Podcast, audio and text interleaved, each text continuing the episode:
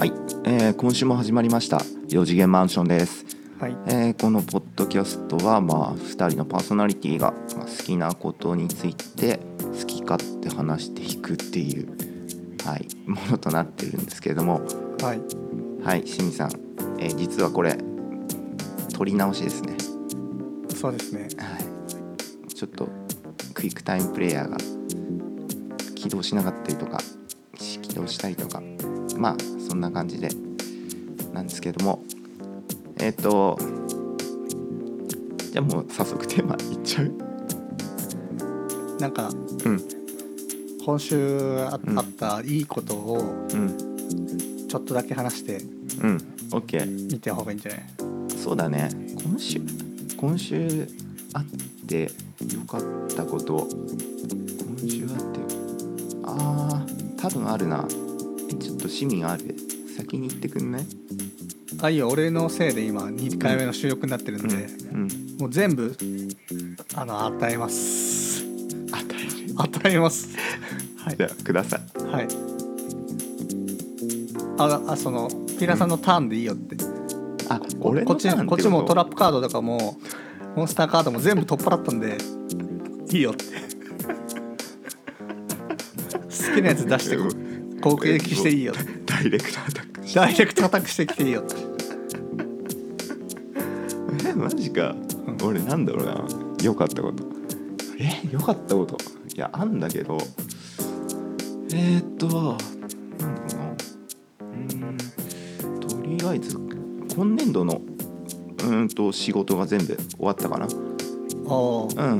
あの昨日一昨日でうんと僕が働いている学校の、えーと今年度の、えー授業が終わってでまあそうだね。うん。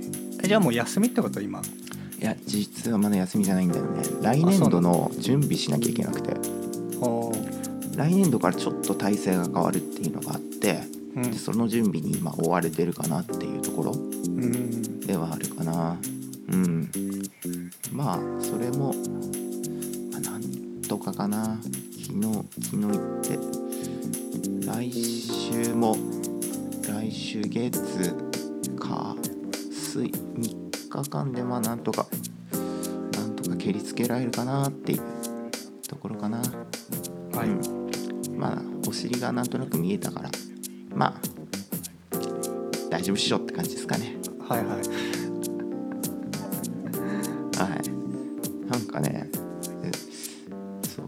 けどね、ちょっとああ朝、イラッとくることはあったかな。au ウォレット、おーあ、auPay か。ん au じゃない。ごめん、au じゃない。Apple だ。Apple Pay。A だけやってた。うんあの、モバイル Suica がチャージできないっていう。おーえなんか不具合不具合で？不具合っていうかなんかね Apple Pay うん Apple Pay なんか俺が多分分かんないだけなんだろうけどうん。Apple Pay からうんスイカモバイルスイカがなんかそのチャージができないみたいなこと書いてあって、でどっからチャージしたらいいのってどっからお金を吸い上げたらいいのってなんか銀行からなのかクレジットカードからなのかなんかよく分かんなくて、なんか1時間1時間？うんでも小1時間ぐらいかな。朝なんかやってた。なんか収録終わったらごめん。ちょっと。教えてください。ああ僕に分かることであれば。はうんはい、っていう。い、はい、はい。そんな感じですね。はい。じゃあ。1000, 1000ぐらいのダメージでしたね。1000ぐらいのダメはい。1000ぐらいの。1000, 1000だとなんだ。1000バルキーナイトとかなんかそういう系のやつじゃないですか。数合わせの。わかんないですけど、はい、数合わせよね。いやごめん俺ワイトしか知らないからさ。ファイトね懐かしいね。300攻撃力300 300いいらないでしょそれ。いやでもねなんか最近ワイト専用のカードとか出てるみたいよ。あワイト強化していく感じの。ワイトそうそうそうそう、え。ちょっとね。ー、ワイト人気だからな。ワイト人気だよねそんなワイトさん今日は、はい。あの何ですか？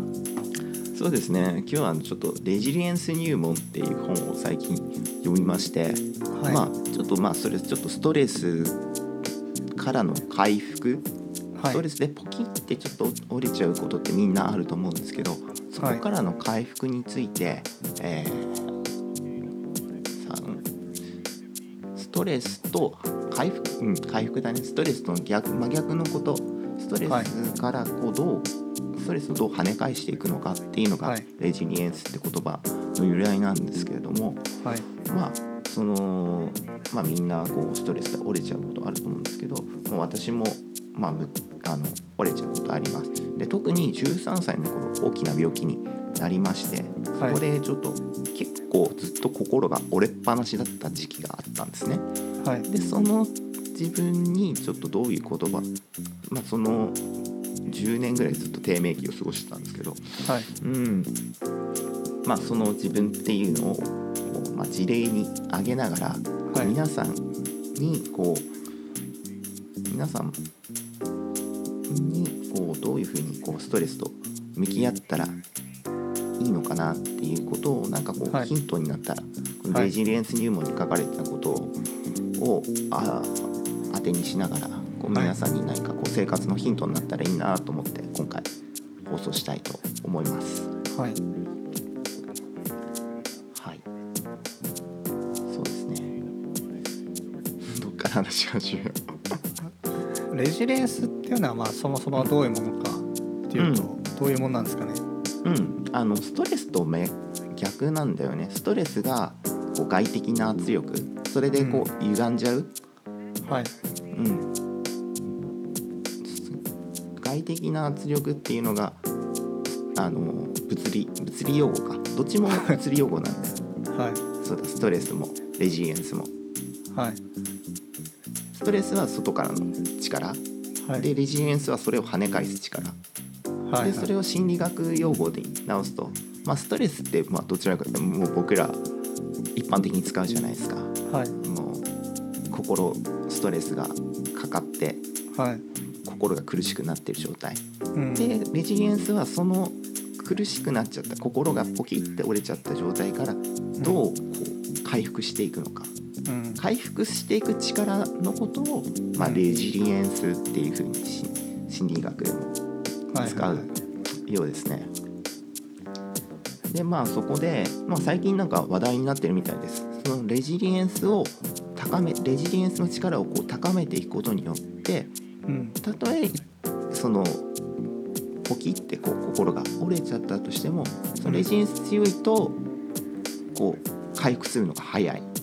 はいはい逆にレジリエンス低いと、まあ、折れっぱなし回復しないみたいな。うんそういうあのことのようです。うんうん。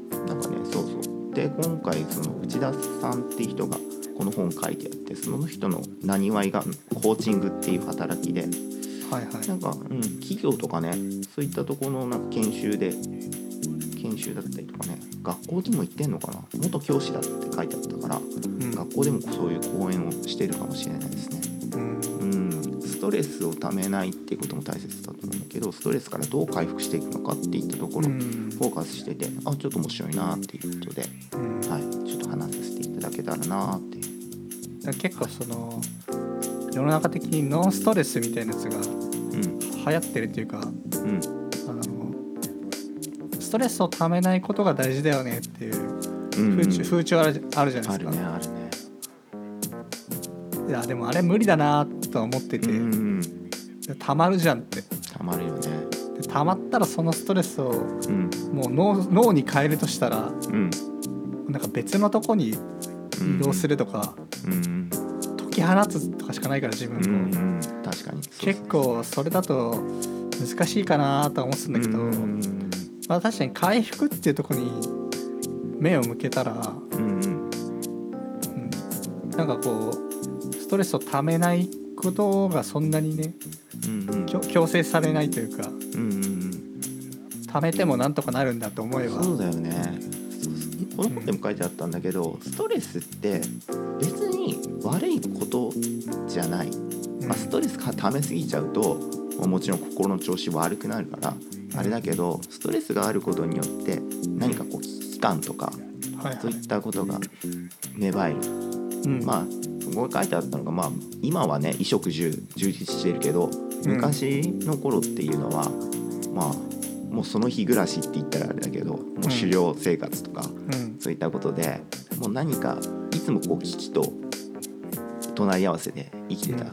だからそのストレスがあるからその獣が出るかもしれない。食べ物がこのままだと取れないかもしれないってトレスによって動動けたからその人間っていうのがそのストレスっていうのは今でもこう残ってる、あの頃のな、にえー、と名残として残ってる。はいはい。だけど今はもう全部こう満たされちゃってるわけじゃないですか、うん。そうそう。だけどの人間の脳ってその何何百年何千年前からずっと変わってないとうん。いうことだから、あの頃と同じようにこうストレスっていうのを感じる感じすぎちゃう。今の生活で言えば感じすぎちゃう。別にそんなにストレスかんをお考えなくてもストレスを感じなくてもいいのにやっあの何千年前のあマンモス取れなかったどうしよう。逆にこ獣がこれから襲ってきたらどうしようみたいな。うん。そののあの頃の考えの脳みそとうん。人間そんな脳って進化してないみたいだから変わってないんだってね、うん。だからストレス感じすぎちゃうんだって。あの頃と比べあの頃と比べるっていうかあの頃のまんまだからうん。今のこの社会においてもストレス感じすぎちゃうっていうことでもなんですよね。獣が襲ってくるかもしれないってストレスの方がうん。高そうですけどね。ね。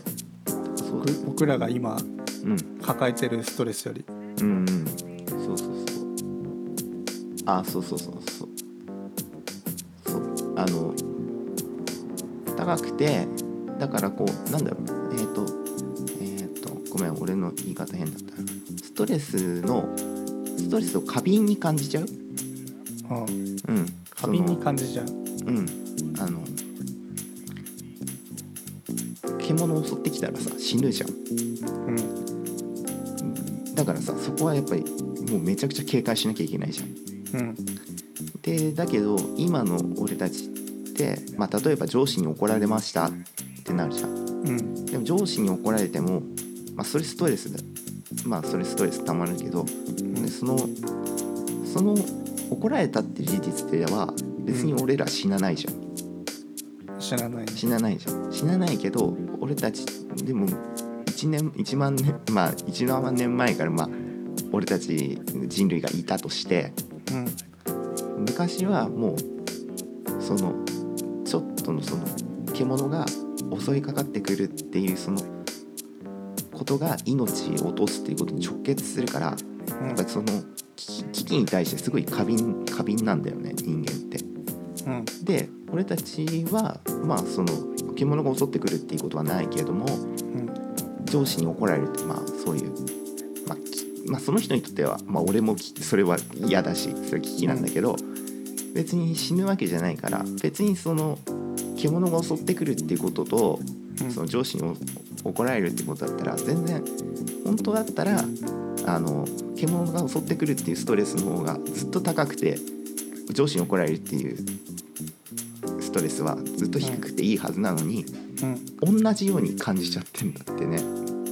えでもその原始時代にもさうん、上司いたんじゃねそあのー狩りの狩りのリーダー。狩りのリーダー。そのリーダーから詰められることもあると思うよ。あそうか。お前その罠の置き方ちょっとやめとやめとけっていうかこれいやいや、うん、ダメだぞとか。いやいやいや、まあ、それ確かにあるかもしれない。でもでもあれだよ。あの頃あの頃だったら別にそんな上司いたとしてもうん。別にそんなそんなストレスじゃない。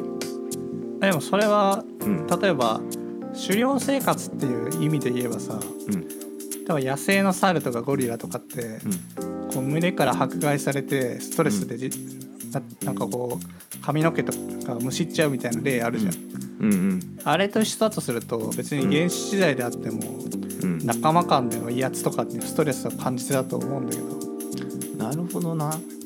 それはそれはあったかもしれないけどあったかもしれないけど多分でもやっぱ一番マックストレスマックスっていうのはうん。やっぱ死ぬもうし死に直結すること、うん。あの食べ物がない。あのえーっと獣が襲ってくるっていうことのがストレス高かったと思う、そそのストレスがちょっと特急だとしたらうん。多分上司に詰められるっていうストレスは多分それよりももううん。ワン、もうもう2ランク以下。もう多分3級以下のストレスだったと思う。よ別じゃあストレスっていうのは数値的に大きさが変わるっていう意味ですか、多分ね。そう相対的なものではなくて、うん。じゃあピラさんがじゃあ一回死ぬ思いをしたらうん。仮にねうん。なんか強盗犯とかで米眉間に銃を突きつけられて、うんうん。これやばいじゃん。やばいな。でこれ一回過ぎちゃったら、うん。もうあと全部ストレス怖くないって言ってるのと同じでしょ。あやばいな。それはそうなっちゃうね。そうなるな。うん。そうなる。確か いやにやばいなあの論破された。論破された。論論弾丸論破しちゃったけど、うんいうん。や多分ピラさんが言いたいことはうん。あるいはその昔に比べてうん。ストレスの要は要因がすごい増えたっていう意味でしょいろんな交流の回数も増えたし、うんまあ、その物理的に移動できる幅とかさうんうん行動できる選択肢が増えたからうんうん。ストレス受けやすくなっててうんただストレスに対しての耐久という意味だと、まあ、仮に原始時代から脳の構造が変わってないんだとすると、うんうん。あのそれに対しての対対処はうん。脳として進化してないからうんうん。ストレスをたくさん受けちゃいやすいっていうのが現代ですよっていう。なるほどな。なるほどなっていうかそのなんていうかあのわかんないけどね。入門だとそこまで書いてないかもしれないけどなねるほどな。俺もうそのし昔は死ん死んだけど今は死なないっていうことでもうもうスッときて、スッと入ってきちゃったけど。うん。あそうね。言われるとそうね。確かに死ぬ思いしてもストレス感じるもんね。だ例えばそのさ結構部族とかがうん。成人の儀とかでバンジージャンプとかやらされるじゃん、うんであれやると例えばもう物おじしなくなるみたいな感じだったら、うんじゃあ一回バンジージャンプやってみたらどうですかってうん。うんなるし、確かにな。うん。で僕もなんか子供の頃とか結構体弱くてうん。割と死にそうな経験とか何回かしてるんだけど、うん。普通にもう忘れてるしうんあのストレス感じるんでうん。違うんじゃないかなって。あエジネース入門だともしかしたらそこまでいってないかもしうれないけど、ん。俺が読んでるのがうん実践編かもしれないけど、うん、まあそうだね。そっかそっか。まあそういうストレにそうだな。人と関わることだったり、逆に人と関わらないことで。まあそうだね。孤独に、孤独になっうん、たりとかその人人間心の心が磨かれなくて。うんうん。心が苦しくなっちゃったりとかね、うん。そういうことがうんうん。あるうん。あそうだね。その解釈。その解釈が。もっとスッとくるね。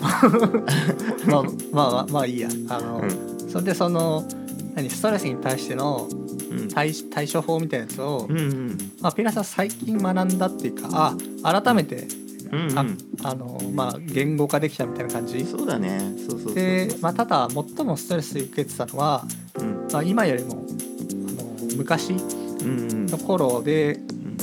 まあ、その時になんなんていうかそういうテクニックとか持ってたら、うん。まあ、もっと楽になれたんじゃないかなそうだね。感じなんで。しょうそうだねあるある。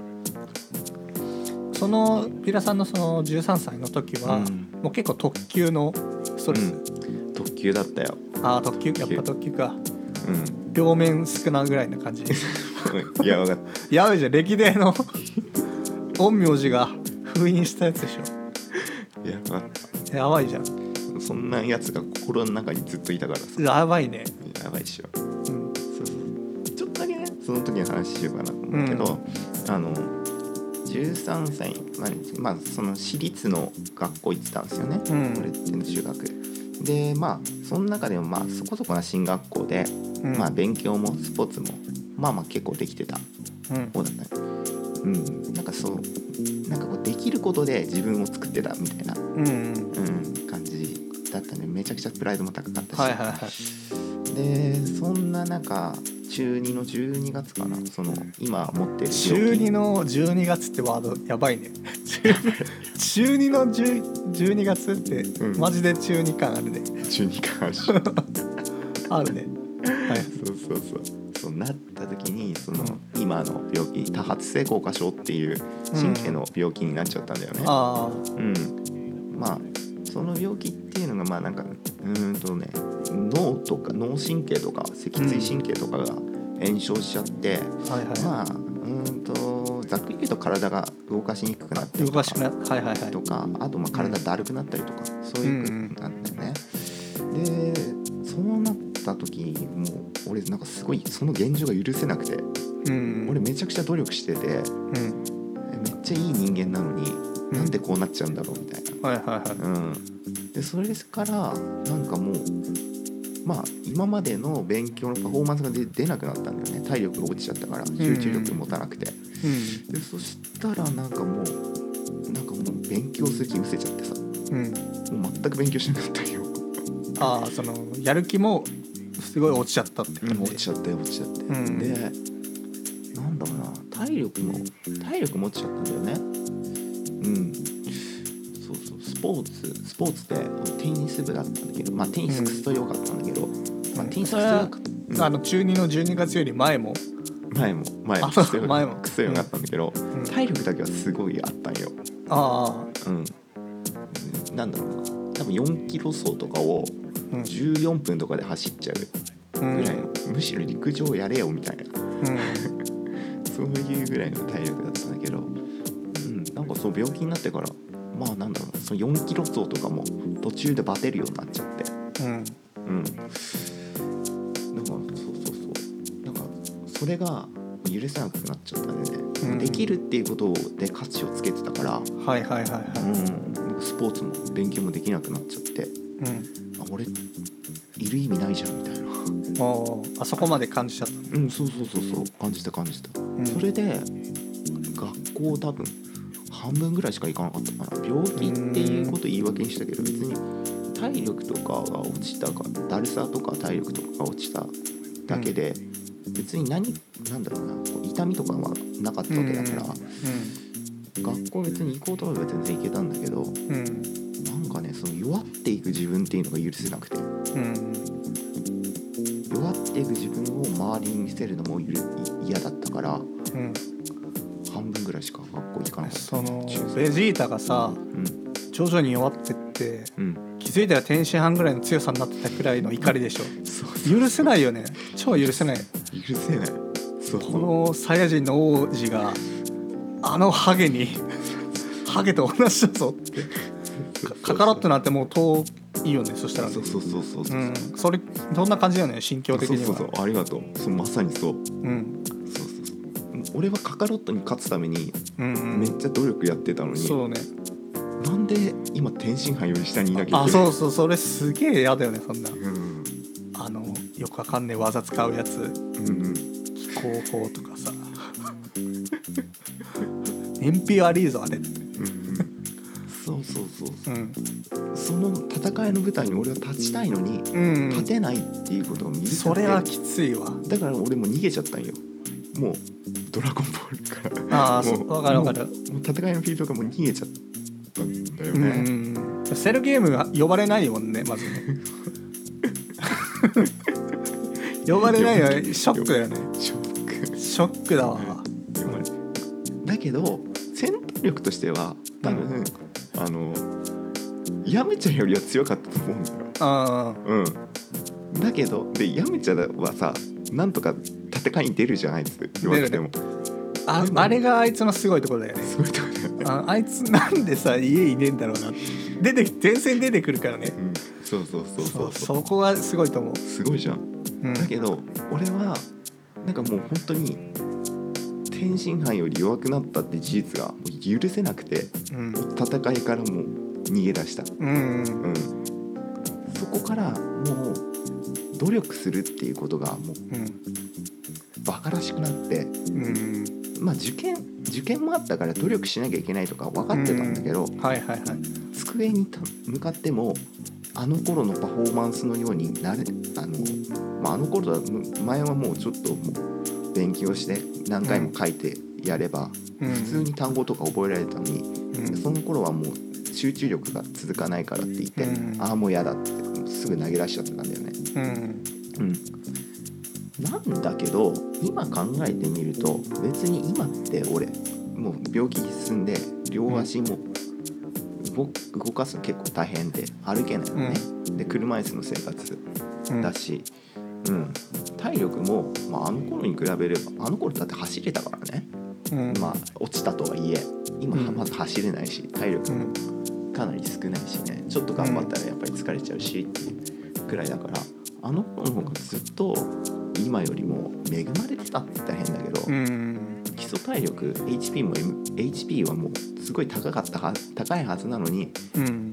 だけど100ができ100目標の100ができなかったからうん。あもういダメだ。俺はもうあの病気になったからあ、はいはい。ほんとついてないから、うん。なんかあなんかババ引いちゃったなっていうことでもうゼロになっちゃったんだよね。うんだけどここで100じゃなくてなんか70とか60とかをちょっとと、ををでを目指していこうとか、うん。そういったことを考えることができたんだったら、うん。そしてそれを許すことができたんだったら、俺もうちょっと生きやすかったなっていうふうに今ではす。ごい。でもさうん。ベジータがさうん。カカロットと張り合いたいと思ってて、でそのなんか病気にかかったとするじゃん。うん。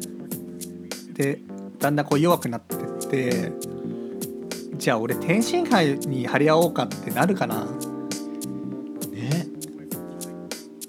そうなんだよね。なんかうんあそのまあベジータが諦めるかどうかはまた別の話だけど、うんベジータがさ戦闘力が低くなっちゃった時にうんなんかこう天津飯とかで納得すんのかなっていうのはちょっと思ったり、やっぱ納得素直には多分しないから納得するんだとしたらそれなりのなんていうか考え方とかさ理由付け？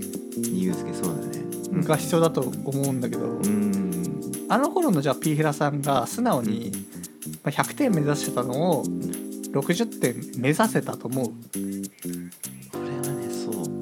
そこがねむ無理だったんだよ、えーやっぱベジータだからね。ベジータがね、うん、プライド高すぎたからね。うん、プライド高いから。うん。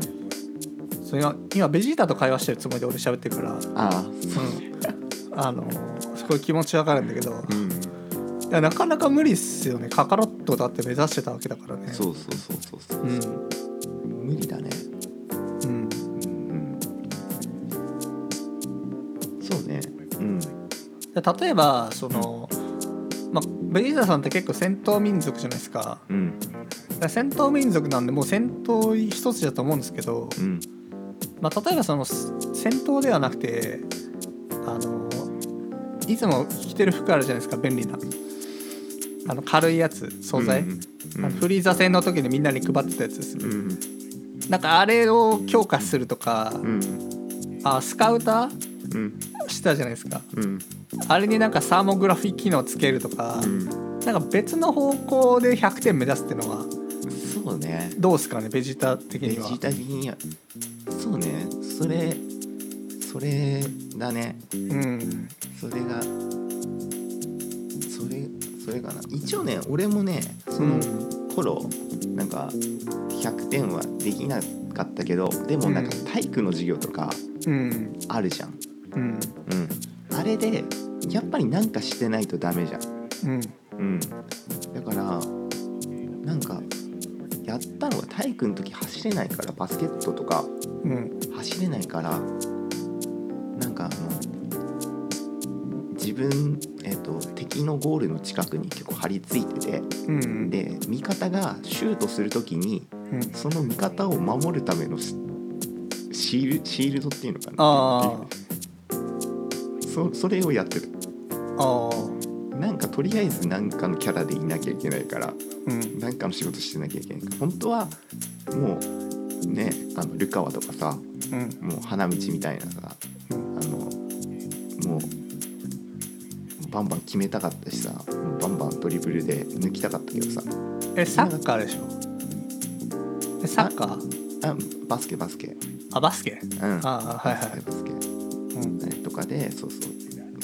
そのそ仲間がシュートするときにその仲間を守るために、うん。仲間仲間のシュシュートをたなんていうの？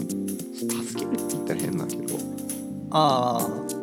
あそのリバウンドとかをうさせないようにするってこと？ん、えっとねなんかこう仲間がシュートするじゃん？うん。でシュートするときに後ろからなんか敵とかが来たらさうん。なんかシュートするのやりづらいだろうなと思ったから仲間をこうやってこう守ってはいはいはいはいシュートするときにうん。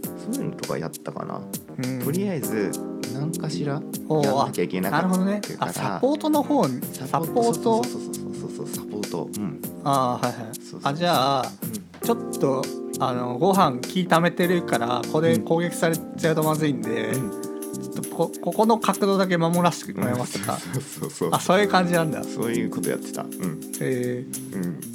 でプライドは高かったけどね。であー。も何かしらやんなきゃいけないじゃん。あ何かしらやんなきゃいけない。あ確かに。それはいいかもね。その悟空がさ海洋圏10倍だってやってるけど悟空さん今8倍ですって。ちょっと足りないです。と か 無線で。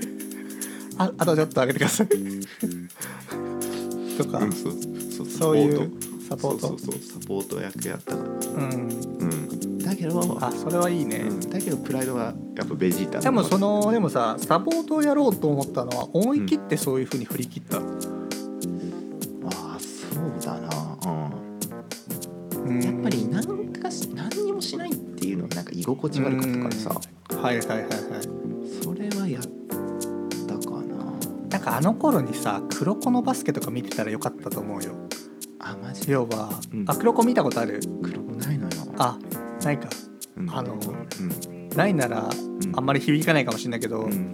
黒子のバスケって主人公がうん。あの身体的な能力高くない子なんだよ。あそうなんだ。あそうそうそう、うん。あのなんかこう全国大会優勝してるみたいなチーム、うん。バスケって5人じゃん。うんでその 5, 5人に加えて1人うん。あの身長1 6 0センチぐらいの子がいて、うんそいつが主人公なんだけど、その子はすごい目立たない子なんだけどうん。目立たないがゆえにパスカットが超うまかったりとか、うん。あのまあそういうパス回しとかうん。あそういうので成り上がる感じの人なんだよ。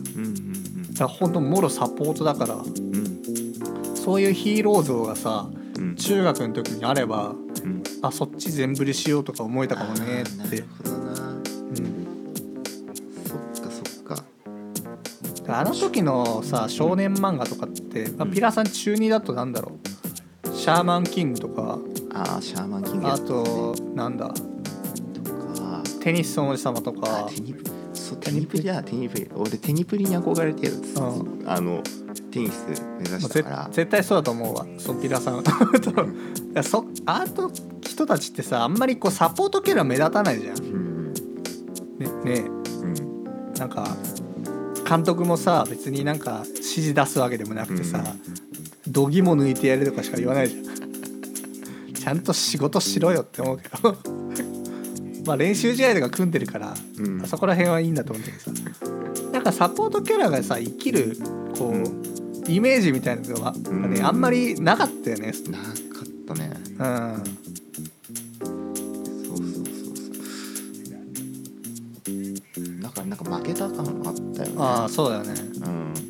なんかあれかなテニスも結局復帰できなくてうん。なんかせ先生からなんなんつうのマネージャーみたいなうんそんなのもちょっと打診されたことあったけどなんかもうプライドが許さなくて、あそうでわかるよ。うんいやだから先生としてはとりあえずそのテニス好きだったらこういう形でもどう？みたいな提案だったけど、うんベジータだからさこっちったらさ、そうそうそう。戦いないサイヤ人いらないってうん。感じだもんね。そうそうそうそうそうそう。うん。そうそう。理想に届かないんだからもういいよってこう、そのねあの後輩とかにもさなんか気,、うん。気使わなきゃいけないしとかうん。それがなんかもう許せなかった。かなってういうん。とこ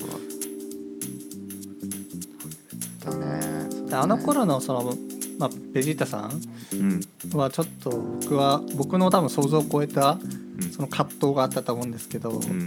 なんかそのもともと求めてた100%ってうん。どっから来てたのかっていうと、うん。まあ、例えば何かみたいになりたいとかそういうものとかありました？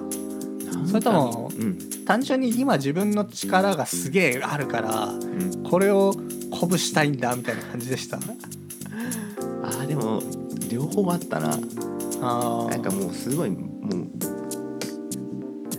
うん、もう周りに力を見せつけなきゃいけないって思ってたし見せつけたいと思ってた。はいはいはい。だからまあなんかだまあしがなんだろうね勉強で言えばもう常に学年こう上位取ったりとか、そのできるっていうその姿をこう周りに見せつけたいって思ってたし、まあゆくゆくは東大入りたいとかさ思ってたし、うん。中二っぽいね。うん、でしょ？スポーツだったらめちゃくちゃテニス弱くて後輩にも負けちゃうぐらい弱かったけど、うん。もうそれこそもうテニプリみたいにこう覚醒してうんうん。もうなんかもう高輪に平川ありって呼ばれるぐらい。とんでもない中二だね えでもその時弱かったんでしょ？めちゃくちゃ弱かっ弱かったけど。た弱かったけどなんかこう地区大会とかでうん。なんかお平川俺って？おややべえって。ひ平川と次当たるじゃんみたいな。あーなんかそういうふうに。なんかこうせでいろいろその試合の時になると集まってくるんでしょみんな。あのし新聞記者とか集集まって。始まるぞって。あのサーブよく見とけってそういうのは浴びたかったんでしょ多分うんそうそう。それが俺の100うん。で俺すごいなんだろう。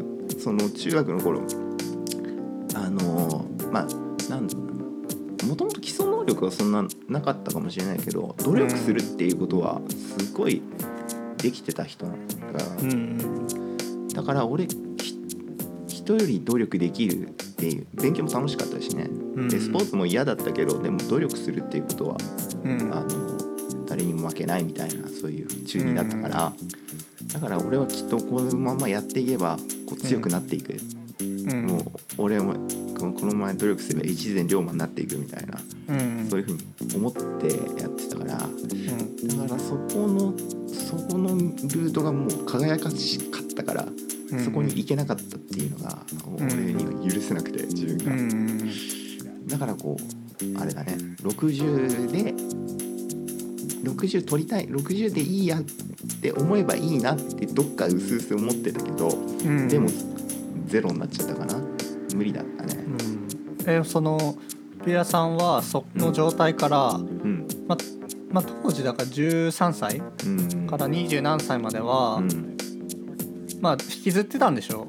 あのまあ良くも悪くもさ。うんでそれは今になるとうん。このレジリエンスで回復してきてる。そうだ今になればね回復したよね。それどういうふうにして回復したの？そうだね。なんだろうな。なんか思ったのがうーん。なんかね自分を許せるようになったら回復したかなあうん。なんかやっぱその失敗した自分っていうのがやっぱあって、うん。その要因っていうのがまあテニス部入ったこと。うん。弱いのにテニス選択しちゃったっていうこと。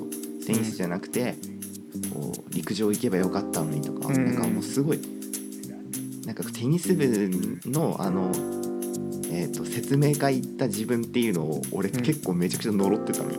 うん。あああのあのあこのルートじゃなくて、うん。あの体操部とか、うん。あその陸陸上部とかそっち行ってたら俺どうなってたの俺箱,、はいはい。箱根駅伝走って でそのねなんかこう美人マネージャーとうん付き合うみたいな、うん。そういうなんかこう未来未来っていうかその別のルートの妄想すんのすごい何度も何度も繰り返しやってたんよ。はいはいはい。ああの時の自分がミスしたから今こんなに苦労してるんだみたいな、うん。そういう風に言っててやってたんだけどなんかまあそんなこう失敗しちゃったかもしれないしなんか、うん。まあかっこつけちゃったなんかまあいろいろ愚かだった自分っていうのもあったけどまうんあそれも含め俺だしなって別になんかうん。まああの時失敗してなかったとしても俺だから絶対後々また失敗してただろうしっていうふうに思ってうん。なん。か、うん、もう許してあげたあの頃の自分を。うん、であとあれだあの頃なん。かテニス部でやっぱ結構いろいろ言われてたん。だよねうん。なん。かこう平が弱いとかなん。か後輩からも、うわなん。かこう部活の試合で平川先輩と当たりたいなみたいな、そういう掛け口とか言われてて、うん。えそれとかもすごい俺にとってすごい嫌だったんだけど、あのあんな陰口言ってたあいつら許さないみたいな、うん。そういう憎しみとかずっと思ってたんだけど、うん。その彼らも許したんだよね、うん。ある時。でそう許せるようになってからすごい心が楽になった、そう許せるってなかなかこう思っててもできることじゃないから、ん、うんうんうんそれができるようになったのはこういろんなものが積み重なっててだなパッて出てきた感じ、うん、うん、そうだね。うん。あれかな。まあクリスチャンだからまあその神その教え？聖書の教えっていうのが、まあキリストっていうのがあの結局上に立たなかったんで、ね、むしろ人の下に神なのに下に下っていったっていうところで,、で十字架に貼り付けになった時もうん。貼り付けにした人を恨むんじゃなくて呪うんじゃなくてうん。あの神様にまあキリストも神様なんだけどその、うん。父なる神にその貼り付けにした人も許してくださいっていうふうにお祈りしたんだよね。うん。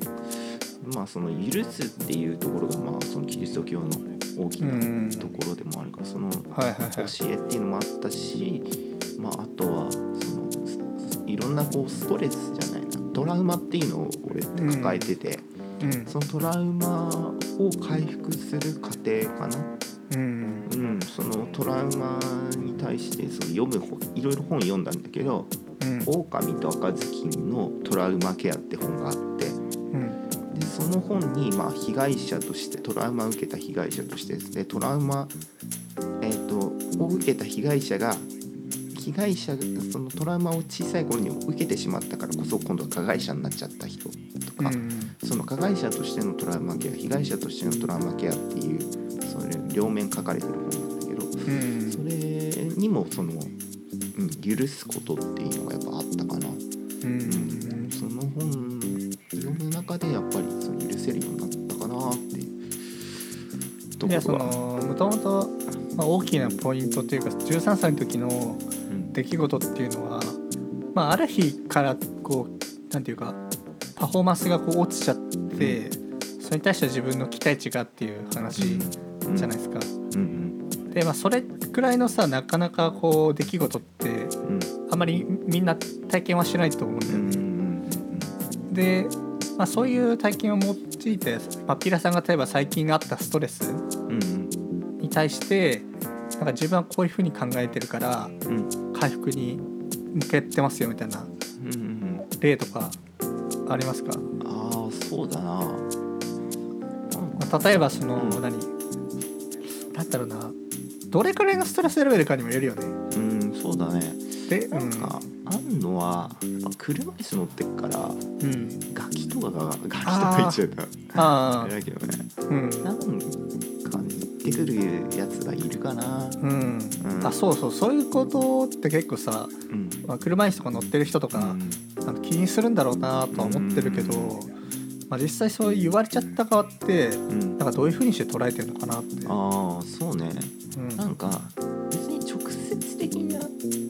にその暴言吐かれることは一切ないんだけどうん。なんか陰口叩かれるのはまあまああるって話だよね。うん。まああったのはなんかその職場からの帰り道夜普通に車椅子乗って帰ってたらなんか部活帰りに高校生3人ぐらいが俺の本見てうん。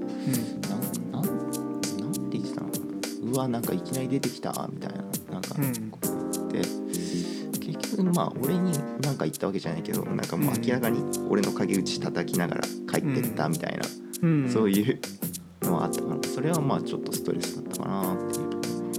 あったけど。うん。まあ確かに普通に捉えたらうわなんか陰口叩かれて俺かわいそうみたいな。うん。そういうのだったけどなんだろうね。そのある時から俺、うんそのまあ、許せるようになったことが大きいんだけどうん。被害者意識っていうのをこうなるべく持たないようにするようになったんだよね。うん。うん、言われてあ俺かわいそうだなっていうふうに言ってまあかわいそうだからまあそれはいいんだけどかわいそう被害者のまんまだとずっとかわいそうなピーヒラのまんまでうん。全然回復しないんだよね。うんじゃなくここのレジリエンス入門にもあったように被害者意識っていうのはやっぱりそのレジリエンス弱めるっていうところででそこでどうしたらいいかっていうとまあここの本ではむしろこう、うん、主権者うんうーんとなんかこう被害者っていうのは何もこうただこうやられっぱなしはい。何も得られてないって感じだけど、主権者っていう責任者っていうポジションか責任者っていうポジションを、まあ、自分がこう今までいろんなことを選んでいってこの人生になってるよっていう考え方、うん。うん、なんだね。だからまあそこでまあ言われてあ傷ついたっていうふうになってるのは別にそのそういうふうにただ自分がそういうふうに捉えてるだけでその捉え方をちょっと変える、まあうん別にまあ言われまあ彼らは別にこう車椅子のやつ見るのも初めてなんだろうなと思ったし、うん。まあ、何よりあのあれかな。日本だとさママジョリティはさうん。結構あのまマイノリティか。マイノリティの方はいじめられるじゃん。うん。マジョリティからすれば、うん。あいつら3人いたから。まあやっぱりまあなんか言いたいんだろうなって、まあ、うん。特に障害者っていったところの、えーとマイノリティでもあったし、うん。その人数的なマイ、えー、と人数的にもそういうなんかまあ障害ってこうくくりにしても、ま、マジョリマイノリティだった俺を、うん。まあただあいつらはなんか言いたいかっただけだろうなっていうふうにうん。なんか、うん、考え直し考え直すっていうかちょっと整理して考えたら、うん。まあ別に、うんまあ、日本の構図だったりって当たり前なのかなって思ったしうん。俺もなんか健常者だった時そんなことやったこと覚えあんだよ。うん。ちょちょっとあのちょっとねあの本当に今だと本当申し訳なかったなと思うけどこう顔がちょっと立たれた人がいてうん。でその人がまあ病あの電車に乗ってきた時に俺らもさその時3人いたのかな。3人いたんだけど俺がもうすぐにもうその人にもう分かる形で逃げちゃったんだよね。うん。でなんか離れた場所でその人のちょっとなんか陰口ではないけどね。うんなんか行ったりとかさそういうことしてた部分もあったからああ俺もあいつらと同じことやってたなとかうん。思ったりとかね、日本の構図だったらもうそれはあるのかなとか思ったら別にうん。なんか俺全然被害者じゃないじゃんみたいな。うん。うん。そう思ったらなんかあれかな。うん。ストレスから解放されたっていうかな。うん。あんまり。まあまああることだなっていうふうに思えるようになったかな。なるほどまああることだなって思うことは結構大事。うんまあ俺のパターンね、うん。まあその捉え方だよね。ううん。んそそのあ怒られたってそのいろんなうん。いろんな場面で。うん。その被害者になっちゃうとまあ被害者、被害者意識っていうのを過度に持ちすぎちゃうとうんやっぱりそこから回復するの大変だと俺は思うね。俺のきっかけとしてはやっぱりそこの被害者意識を持たない。あが持たないっていうかね。被害者意識から解放されるっていうこと、相手を許せるようになったっていうのがうん。俺の、まあレジリエンスが高くなった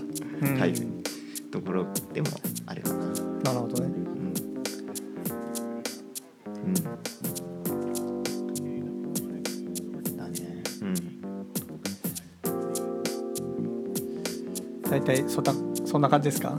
うん。うん。そんなは話しか話したかったことは？話したかったところはそんな感じかな。はいうん。だから、あ、あともう一つあれかな。だからまあ、あの、オプションっていいのかな。うん。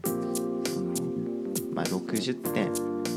60、100じゃなくていいよっていうふうに、100じゃなくていいよ、100じゃなくていいよっていうとなんか、だけど、100目指していいんだけど、うん。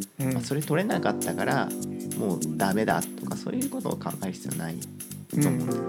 はいはい。うん、完璧主義っていうのもそのレジリエンス弱めちゃうかなりの要因っうん。ていうのが俺もその100取れなかったから0になってでそこからもうずっと結構ず低迷してたっていうところがあったから、うん。うん、そこで100取れなかったとしても別にうんまた違うねそのさっきあの市民が言ってくれたように主役級になれなくてもサポート役で生きる道だってあるし、うん。でその道をまた極めていけばまた新たなうん。こう姿っていうのがまた描けるだろうから、うん。でももっとねそこのその黒子のところをもっと磨い,、磨いてそっちにもっと可能性を広めていけばまた違った道っていうのをね堂々と歩めたと思うんだけど、そこがねうん。そこがそのついヒーローの方ばっかり見えちゃってそこしかそこしか道がないっていう風になっちゃうと、やっぱりなっちゃったから俺はあそこまで自分を追い詰めちゃったのかなっていう風にはうん。うん。思うね。なるほどじゃあそのここれからストレスがこう溜まってきちゃった人とか今溜まってる人に対してはうん、どういうふうにしたらまずはいいいいと思いますか？ストレス溜まっちゃった人に。今すげえストレス溜まってる人がいるる人に対しては。今すげえ溜まってる人がいて、うん。まあ、レジリエンスのその何ストレス度合いでいうと結構こう意欲が下がってきちゃってる感じ、うん。今そういう状態の人にはうん。まず何をしこうアドバイスします。そうだね。まあちょっととりあえずなんかいきなりすぐ回復するっていうことをなんか目指さないでほしい、でもは欲しいって言ったら目指す必要はないよっていうことはうん。言いたいかな。そのバチってこうすこの考え方したからバチってこう考えが一気に変わるってことないからまあうんちょっとその徐々にでいいんだよっていうふうにちょっとまず自分をね、あの休めさせてあげるってこと大切かなっていうふうにうん。思う、うん、なんか俺もさこう病気になった時にうん。バチっていうこのスイッチをすごい探したんだよね。うん。だけどそのスそんな理想的なスイッチっていうのはなくて。うん。うん、だから、まあ、まずはその、うん、自分をちょっと休ませてあげてほしいなっていうことをうん思いますで。でえっ、となんだろうなそそこでその求めてる自分がどこの姿になりたいのか。うん。そのまたその病気になる前100だった頃の自分にいきなり戻るっていうことはなかなか難しいこと、うん。うん、であるからまあなんかちょっとずつこのまあ例えばなんだろうね脊脊椎損傷の人だったら、うん。まあなんかこうリハビリスタートする。でそのなんか少し歩けるようになるとかそのステップステップのステップを歩めたっていうことをうん。まず本当に、あの評価してあげることが大切だなっていうふうに思いますね。なんか別にその100に戻れないからうん。ダメってこと絶対ないから、うんそこからまあ回復する中ですごい見えてくるものってあるから、うん。そこの A の姿になれなくても B の姿になった時にまた違った本当にその歩んだところでいろいろ得られるものってあるだろうから、うん。なんかそこにあの、うん、元に戻らない戻れないことをうん。で自分を否定しないでほしいなっていうふうに、なるほどね。うん僕はそのなんだろうなすごいこう自分に対して負荷がすごくたかかっていてうん。どうしようもない状態っていううん。あのベジータを想像すると、うん。あまず一一歩としてあの相談しするっていう勇気をうん。も持つべきかなと思ってて、うん。で僕のそのなんかこう今まで生きてきた中の仮説だけどあの人はストレスにこうさらされた時はうん実は頭の中に解決策っていうのは持ってるんだけどうんそれをなかなか見つけられなかったりとかうん。納得できないから行動を移せない。うん。もしくはそのせんそれをするためのプロセスが見えてない。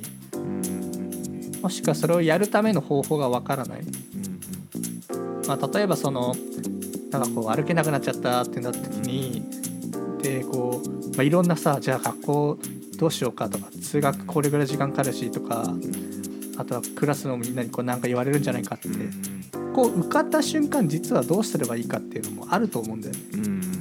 ノーって思ったよりも結構あの高性能なんでうん。多分対処法って出てくるんだけど、それが目の前のものがモヤモヤしてるせいで見えないだけなんうん。だと個人的には思っていて、うんでなんでかっていうと例えばそれを人に相談した時にあとはまあ本を読んだ時にそういうふうにやった方がいいですよって書いてあることって実は自分も考えてたことじゃないですかっていうのがほとんどだったんでそのモヤモヤを晴らすのが多分僕は一番本人にとっても納得できるし解決になるんでなんかまずはそのいくらプライドが高かったとしてもあとはもう自分のことだからと思ってたとしても本当に信頼できる人にまずは現状だけ話すだけでもモヤモヤが晴れる可能性はあるん。ででその相手の人がさなんか専門的な人じゃなかったとしても答えは自分の中に実はあることが多いんでまずそそれに期待してみるっていうのが一つ。